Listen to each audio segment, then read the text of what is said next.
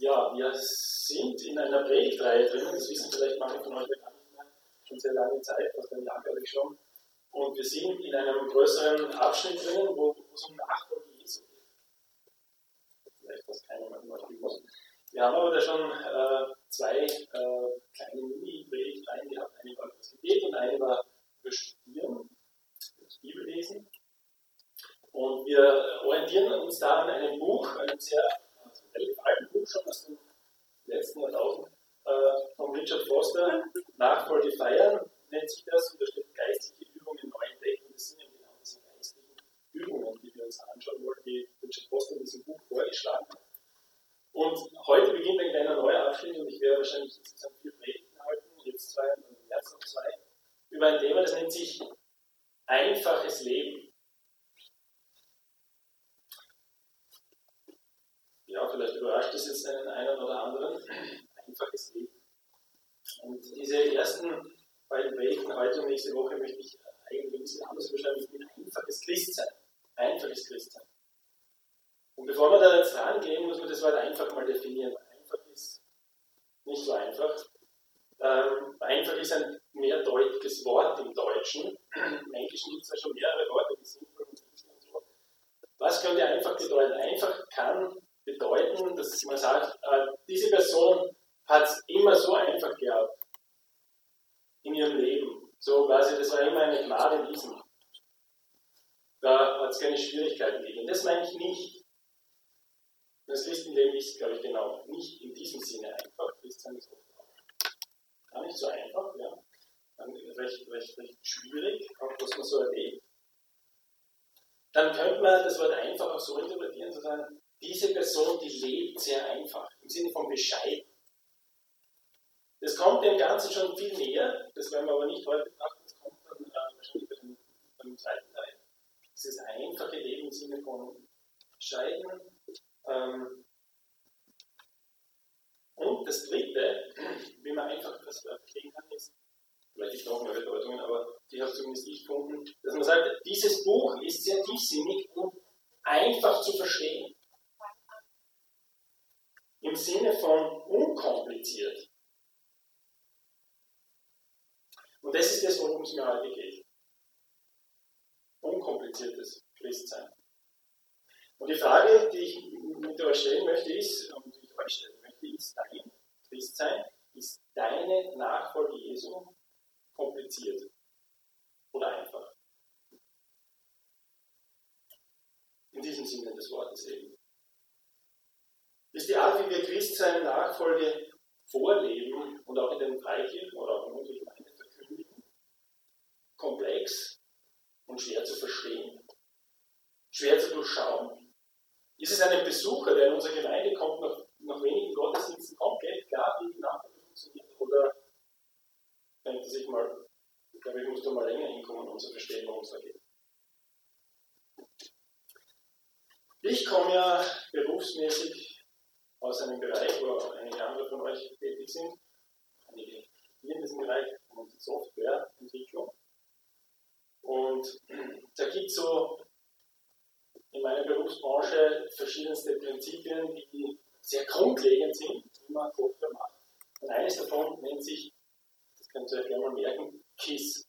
KISS. Ein englisches Wort für Kuss. KISS. Das ist eine Abkürzung für etwas, nämlich Keep it simple, stupid. Und das hat einen besonderen Grund, weil viele können sich vielleicht gar nichts vorstellen, was Software Engineering ist, ähm, aber ich kann Ihnen kurz äh, sagen, das ist, man hat eine gewisse Sprache, mit der man dem Computer was beibringen kann. Und eines der Grundprinzipien ist, diese, das, was man da formuliert in dieser Sprache, ist so einfach wie möglich zu halten. Jetzt vielleicht sagen wir, warum? Der es geschrieben hat, der versteht es eh. Nein, das ist eben nicht so, weil da gibt es meistens ziemlich viele Software-Ingenieure, die an sowas arbeiten und es kann leicht sein, dass der eine, der das geschrieben hat, das muss von anderen gelesen werden. Und wenn der andere das, wenn das nicht einfach ist, dann versteht der andere das nicht. Der schaut das an und sagt, ja, was soll das machen, ich kapiere es nicht. Und er muss aber vielleicht eine neue Anforderung, eine neue, äh, neues Feature, wie man so schön sagt, umsetzen mit, diesem, äh, mit dieser Software. Und er kann es nicht. Und er sagt, ich schmeiße das weg, ich mache es neu, ich es nicht. der Softwareentwicklung gibt es so eine kleine, für mich eine kleine Bibel, das nennt sich Clean Code. Ja. Und das ist nicht umsonst, dass hier Clean steht. Clean heißt sauber. Und sauber heißt einfach frei von Verschwörungstheorien, frei von irgendwelchen Dingen, die kein Mensch versteht, sondern es soll sauber sein, einfach sein, sodass es jeder verstehen kann. Das ist das, wo ich herkomme, KISS. Es gibt in der Bibel einen Text, äh, der heißt, in 2. Korinther 3, Vers 3, da steht, es ist offensichtlich, dass ihr ein Brief seid, den Christus selbst verfasst hat, und der durch unseren Dienst zustande gekommen ist. Er ist nicht mit Tinte geschrieben, sondern mit dem Geist des lebendigen Gottes. Und die Tafeln, auf denen er steht, sind nicht aus Stein, sondern aus Fleisch und Blut. Es sind die Herzen von Menschen. Ich schätze mal dieses Prinzip angewendet auf das, was der Paulus jetzt sagt. Wir sind ein Brief Christi geschrieben, damit andere Menschen seine Botschaft hören können. Und die Frage ist, ist dieser Brief simple und stupid? Also stupid in dem Sinne, wie Paulus schreibt, das ist eine Torheit sozusagen. Das, was er, wie er das Evangelium verkündet hat. Ist dieser Brief, ist dein Leben, ist dein Herz ohne Zweideutigkeiten. Also zum Beispiel im Sinne eines Widerspruchs zwischen Reden und Handeln. Ist er kindlich ehrlich? Ist er ohne schlechtes Gewissen? Weil ich gewisse Dinge verstecken muss. Wenn es so ist, dann werden die Menschen lesen und werden ihn auch verstehen.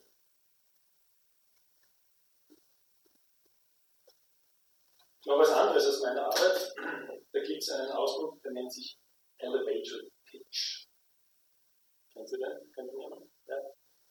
Also ein Elevator Pitch oder ein Elevator Speech. Das ist, ähm, wenn du ein Produkt herstellst, und meine Firma zum Beispiel stellt ein Produkt her, schaffst du es, wenn du ein Elevator ist ein Aufzug, wenn du in einen Aufzug einsteigst mit einer anderen Person innerhalb von drei Stockwerken, wenn du hochfährst, ihm zu erklären, was für ein Produkt du herstellst. So dass es versteht. Und es ist nicht so einfach, so ein Elevator Pitch, weil selbst ich in meiner Firma und meine Kollegen, wenn ich denen sagen würde, erklären zwei Sätzen, was wir für ein Produkt machen, würden sie zum Stammeln anfangen und nach fünf Sätzen würden sagen, ja, was jetzt, keine Ahnung, was meinst du, was ist, was ist das, was du herstellst? Und äh, so ein bisschen nachgeschaut, was für eine Bedeutung das hat. Bestellt, es ist eine kurze Beschreibung einer Idee oder eines Produkts, die das Konzept so erklärt, dass jeder Zuhörer es in kurzer Zeit verstehen kann.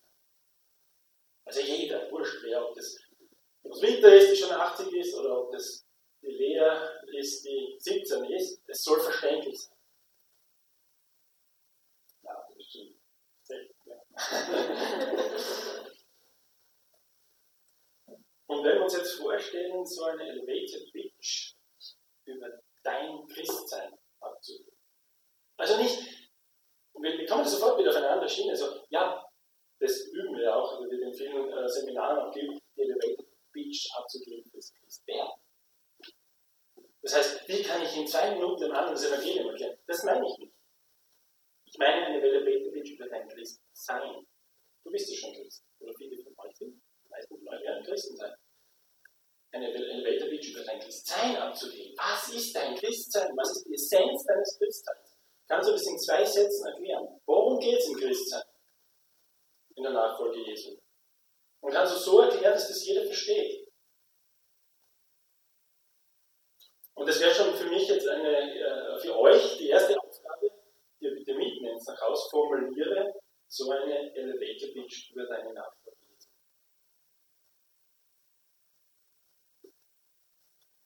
Was ist die Essenz?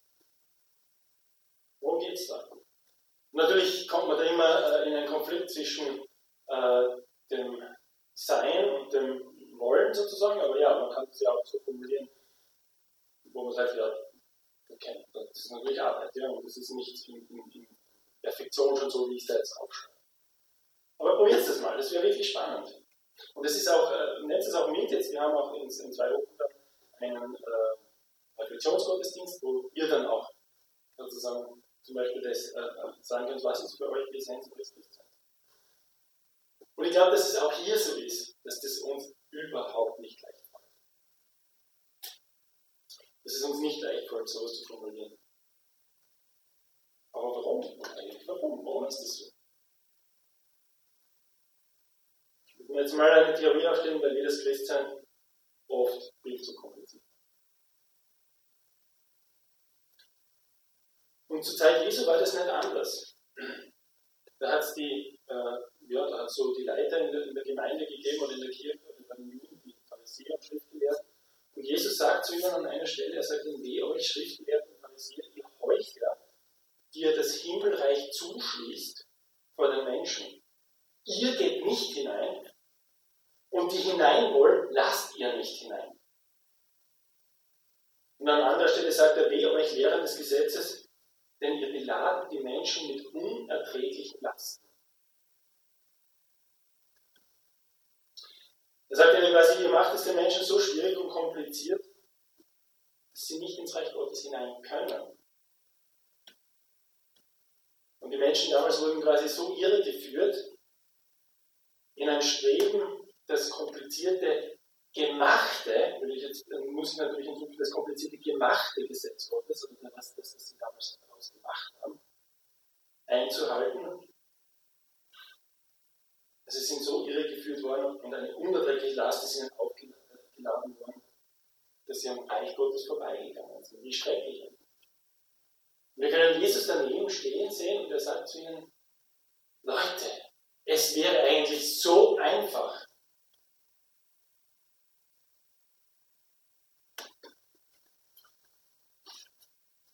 hat Jesus einfach gepredigt.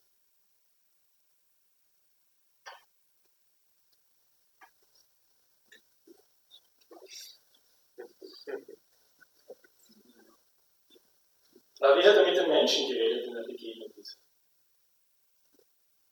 Ich glaube, es war gleichzeitig einfach und äh, wunderschön sozusagen, also wenige Worte für eine unglaubliche Tiefe die man verstehen kann sofort, aber auch, wo man ewig nachdenken kann. Wenn wir in der Gegenwart bleiben, äh, mein Bruder, der hat, ist, äh, also ist Lehrer am, am, Gymnasium für Mathematik und Physik und der hat jetzt ein Jahr Bildungsfrequenz eingelegt und nach längerem Suchen ist er dann fündig geworden, was er machen, äh, was er machen kann, nämlich SAP, Evangelische Hochschule. Und, und macht da ein Jahr äh, Theologie, quasi ein in ein Doktoratstudium dort eingestiegen. Und was er mir erzählt, ist irre. Ja, der, der, der, sagt, wenn, wenn er dort eines der Vorlesungen zuhört, eine halbe Stunde am Ende sagt, ich habe kein Wort verstanden. Nichts. Ich weiß nicht, worüber er geredet hat. Es hat aber alles so toll geklungen. Es klingt unheimlich ausgefeilt, mit Fachausdrücken gespickt und mit abstrakten Theorien und mit verschiedensten Vergleichen am Ende, man hat nichts verstanden. Und er hat mir erzählt von einem, der, den er dann getroffen hat, der hat gesagt, er hat sein Studium beendet, weil er gewusst hat, wenn er da durchgeht, ist er am Ende nicht mehr gläubig. Vielleicht eine gewisse Ähnlichkeit zu damals von den Pharisäern, aber wir müssen nicht auf die anderen zeigen. Schauen wir mal bei selbst rein. Wie ist es bei den Predigten bei uns? Geht es euch manchmal auch so, dass man denkt, das klingt alles toll und sinnvoll, am Ende bedankt man sich bei dem Prediger für die gute Predigt. Und man muss zugeben, eigentlich, man weiß nicht genau, was er eigentlich sagen Geschweige denn, was sein zentraler Gedanke war.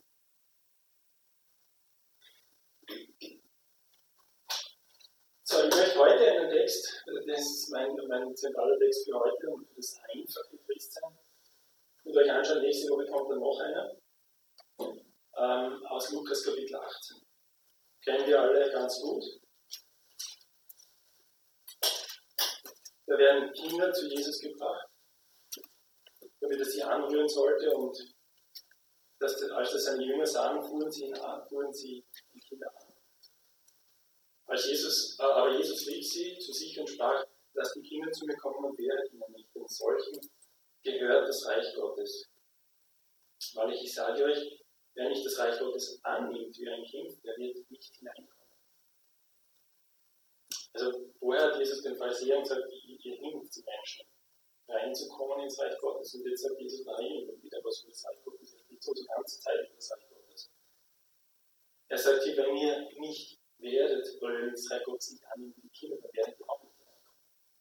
Das ist ja eine ziemlich heftige Aussage und ich glaube, es gibt wahrscheinlich, ich weiß gar nicht, ob es überhaupt noch eine gibt, von dieser Tragweite, wie Jesus sagt, wenn ihr nicht so tut, dann werdet ihr nicht ins Reich Gottes kommen. Und hier sagt Jesus zwei Dinge. Einerseits, wie man hineinkommt ins Reich Gottes, sagt hier auch eben, den Kindern gehört das Reich Gottes. Also die sind schon drinnen. Und wenn ihr euch erinnert, wir haben unsere ganze Predigt über die Nachfolge Jesu, der Timotheus gepredigt, haben wir über einen Abschnitt, einen wirklich zentralen Abschnitt gesprochen, also der Predigt, wo es ihm getrachtet zuerst nach dem Reich Gottes und seiner Gerechtigkeit. Und alles andere wird euch dann zufallen. Also Jesus sagt, schreckt euch aus nach diesem Reich Gottes. Andererseits sagt Jesus, ihr den Kindern gehört bereits das Reich Gottes. Also implizit sagt er, werdet wie die Kinder, dann seid ihr mittendrin im Reich Gottes.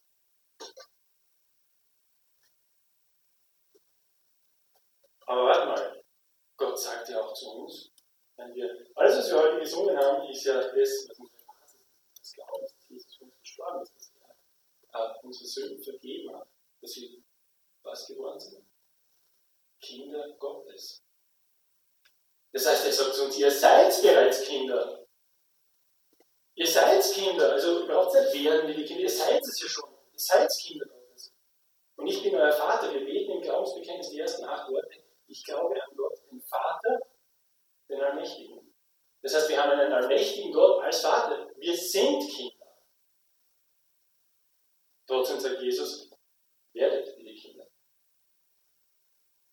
Das heißt, irgendwie schließe ich daraus, wir müssen noch so handeln wie Kinder, so denken. Und die Frage ist, was zeichnet Kinder aus? Und für mich ist das jetzt so irgendwie ein bisschen ein Teil der Essenz des Christseins. Was zeichnet Kinder aus?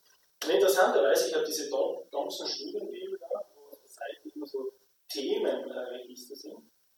Und interessanterweise steht in dem Vers ein Thema, das nennt sich Einfachheit. Einfachheit, interessant. Und wenn man dann nach hinten schlagt, ist es im, im, im Kontext eines größeren Themas, da steht Einfachheit versus Doppelzüngigkeit. Okay, Einfachheit. Was ist so einfach an Kindern? Eines ist, glaube ich, nicht einfach, weil Kinder sind von Anfang an ungehorsam auch. Ja? Das ist so, das, das kann man nicht argumentieren, zu sagen, ja, Kinder sind ganz brav und machen immer alles so. Nein, Kinder sind von Anfang an, haben ihren eigenen Wegschritt. Machen Dinge, die sie nicht sollen. Egal wie alt. Also was ist so diese Einfachheit? Das was Jesus hier meint. Ich glaube, das zentrale Element ist ein festes und tiefes Vertrauen den Eltern gegenüber.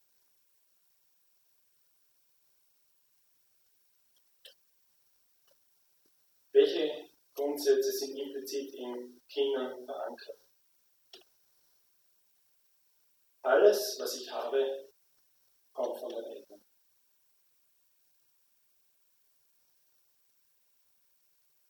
Ein Kind lebt sozusagen in kompletter Abhängigkeit von den Eltern.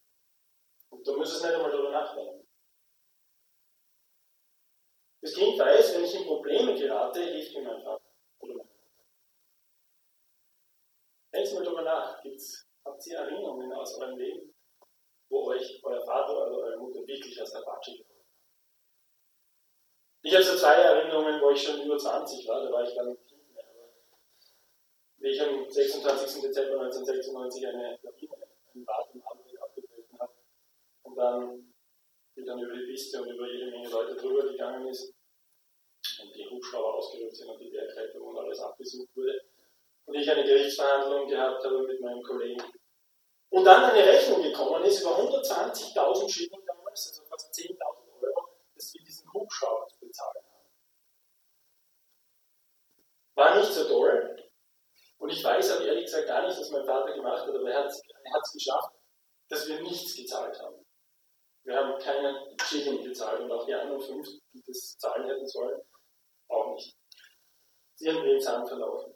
Dann irgendwann haben sie mir mein Auto in Wien abgeschleppt, äh, zum Unrecht. Und auch 1500 Schilling, war viel Geld damals, äh, hätte ich sagen sollen. War mein Vater dann hingeschrieben und hat mir geholfen. Hätte nicht machen so müssen, hätte ich sagen können, mach du mal, weil du bist ja schon alt. Das sind so zwei Erinnerungen. Ich hoffe, dass du auch mal so eine Erinnerung hast, warum ich an mich, dass ich mir falsch geholfen habe.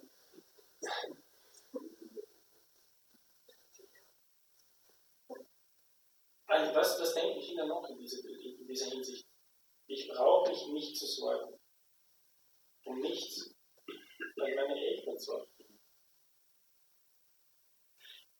Nochmal, ich bin komplett abhängig von meinen Eltern, dass ich genug zu essen, zum Anziehen, ein Bett, ein Dach über dem Kopf habe.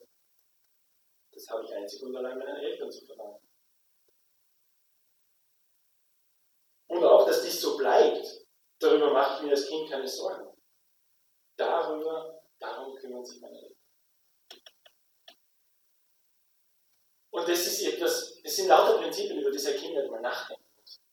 Das ist einfach drin, Punkt. Ich lebe da in einem Kontext, wo jemand anders für mich sorgt.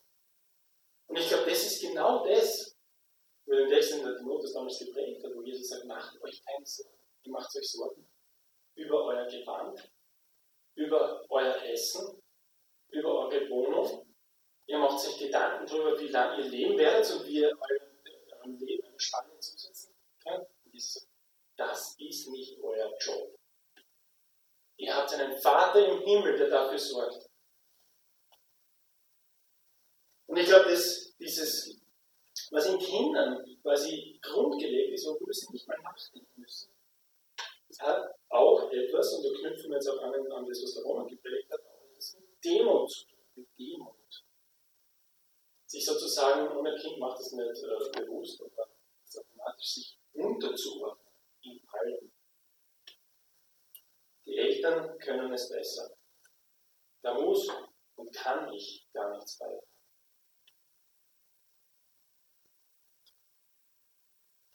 Wie ist es jetzt mit diesem Reich Gottes? Wenn Jesus sagt, trachtet zuerst nach dem Reich Gottes.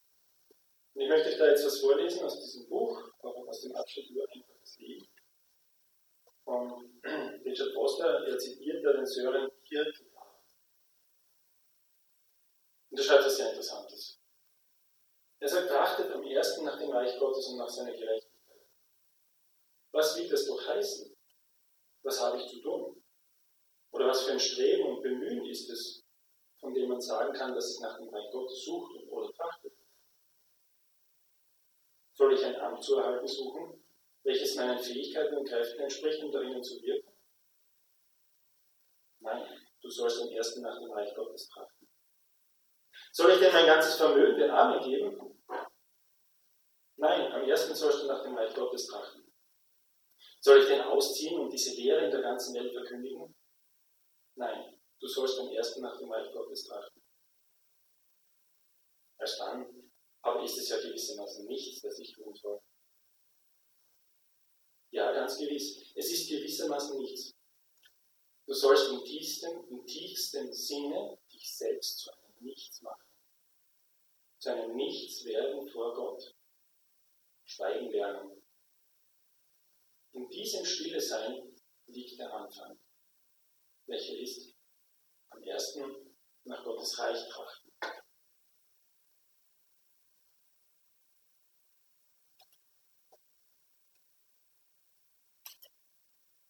Ja, wie denken wir als Christen auch regelmäßig und sehr oft?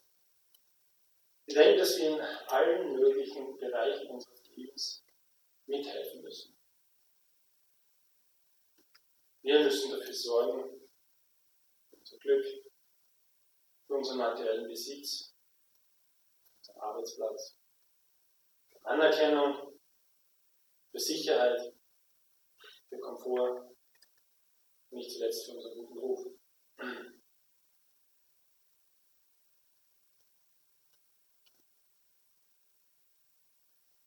Und ein Kind weiß aber, dass all diese Dinge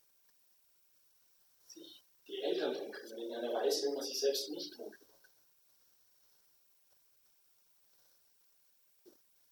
Und als erwachsene, gläubige Christen, wo wir also Kinder sind, Vater im Himmel haben, ist es, glaube ich, der zentrale Lernprozess unseres Lebens, sich unterzuordnen. Ihn lenken und leiten zu lassen, allen Dingen, die wir brauchen, die wir glauben,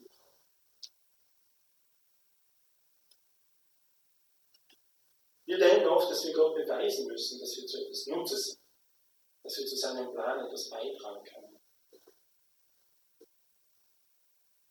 Und auch wenn wir das ganz bestimmt wissen von der Theorie dass wir niemals etwas zu, zu unserer Lösung oder nichts dazu beitragen können, fallen wir so leicht immer wieder in diese Denkmuster und Handlungsmuster rein. Ich möchte zum, zum, zum Schluss ähm, auch noch ähm, erzählen, einen kritischen Blick auf mein eigenes Leben. Nämlich, ja, ich habe vor sechs Jahren, ziemlich genau vor sechs Jahren, in dem Jahr, wo meine Schwester gestorben ist, wirklich eine sehr starke Begegnung mit Gott erlebt. Und Gott hat mir ein neues Feuer in mir angezündet, wie es mein Leben erlebt habe. Und ich habe Freude gehabt an Gott, wie ich es auch noch nicht vorher erlebt habe. Aber was habe ich damit gemacht in den sechs Jahren, der letzten, letzten sechs Jahre? Ich muss das selber sehr kritisch zurückblicken. Ich habe dieses, diese neu gewonnene Freude an Gott in Aktivität zum Großteil umgewandelt. Ich habe damals angefangen, mehrere Gebetskreise zu gründen. Und einen Bibelkreis haben wir gegründet. Und die Lobpreisabende in der Gemeinde gestartet. Und später in die Gemeindeleitung eingestiegen. Noch später Ältester geworden der Gemeinde und viele Predigten und alles Mögliche Gemeinde. Und ich weiß nicht, ob das ob das richtig war. Das war sicher nicht alles falsch. Aber das ist meines Erachtens nicht einfaches Christsein, auch nicht das. Und ich wäre sehr dankbar, wenn ihr auch dazu mir vielleicht mal eine, private Rückmeldung gebt, wie ihr das beobachtet habt. Ich glaube, dass, das, dass ich das, was in mir gebrannt hat, nicht in Tun ummünzen, in einem Sinne, ich weiß ja nicht, was mein Gedanken war, ob das auch damit zu tun hat, dass ich dort irgendwas beweisen muss. Aber es, meines Erachtens war das nicht gut. Weil auch nicht mehr diese Kraft da ist. Ja? Das, ich habe da irgendwie meine, meine Kräfte auch ein bisschen verschweidet. Ja, jetzt habe ich gesagt am Anfang, äh, ja, bei vielen Reden weiß man am Schluss nicht mehr, was ich sagen wollte. Vielleicht denkt ihr euch das aus, was wollte ich jetzt sagen. Ich möchte das nochmal wiederholen. Ich möchte sagen, Christ sein und Nachfolger Jesu sollte einfach sein. Ich glaube, dass der, der, der, der Richard Foster recht hat. Einfaches Christsein, einfaches Leben ist eine christliche Tugend. Und die Frage, was ist sozusagen, das, was ist die Essenz deines Christseins, was ist die Essenz deines Christseins? Und ich habe für mich in diesem Vers eine der möglichen Antworten gefunden, nämlich das absolute Vertrauen auf Gott. Das ist meine Essenz des Christen und das möchte ich immer mehr lernen. Und ich bin auch jetzt in einer Phase, wo ich das sehr stark lernen muss, einfach sich komplett auf Gott zu verlassen. In allem. Und als Aufgabe für euch, auch als einerseits möchte ich euch bitten, quasi dieses, diese, diese Ansprache im Aufzug zu überlegen, was ist dein Christsein, was ist die Essenz des. Andererseits möchte ich euch bitten, fürs nächste Mal auch, oder fürs übernächste Mal, versucht, einen Text aus der Bibel zu finden, wo ihr das Gefühl habt, das bringt es komplett auf den Punkt, was mein Christsein sein soll. Wir haben natürlich die ganze Bibel, aber die kann man irgendwie so runterdestillieren. Ja? Die Juden haben aus dem Alten Testament 623 Gebote. Und dann gibt es einige Verse und einen davon möchte ich mir nächste Woche anschauen, eben aus dem Alten Testament, wo das nochmal komplett runterdestilliert ist einen Satz. Oder Jesus sagt, liebe Gott und liebe den Nächsten. Das war's. Habt ihr so einen Vers? Versucht einen solchen Vers zu finden. Also einerseits, wie begründet ihr das? Und andererseits, wo habt ihr einen Vers in der Bibel, der diese Einfachheit auf eine, oder der das Christen in einer sehr einfachen und klaren Art und Weise aufnimmt. Möchte ich euch als Aufgabe mitgeben. Ich möchte auch bieten. Vater im Himmel, ich danke dir, dass du mein Vater bist und dass du der Vater von uns allen bist und dass du, Herr Jesus, es möglich gemacht hast, so wie wir es gesungen haben, dass wir deine Kinder sind. Und ich möchte dich bitten, dass wir das lernen, so zu sein, dass wir das lernen zu sein, was wir schon sind, nämlich Kinder. Wir lernen so zu handeln und zu denken, wie Kinder denken, über ihre Eltern. Ich danke dir, dass du der bist, der uns aus der Patsche Dass du der bist, der für uns sorgt. Dass du der bist, der uns glücklich macht. Ich möchte bitten um dieses tiefe Vertrauen, dass das in mir so grundgelegt wird, dass ich gar nicht darüber nachdenke. Dass es selbstverständlich ist, dass du für mich sorgst.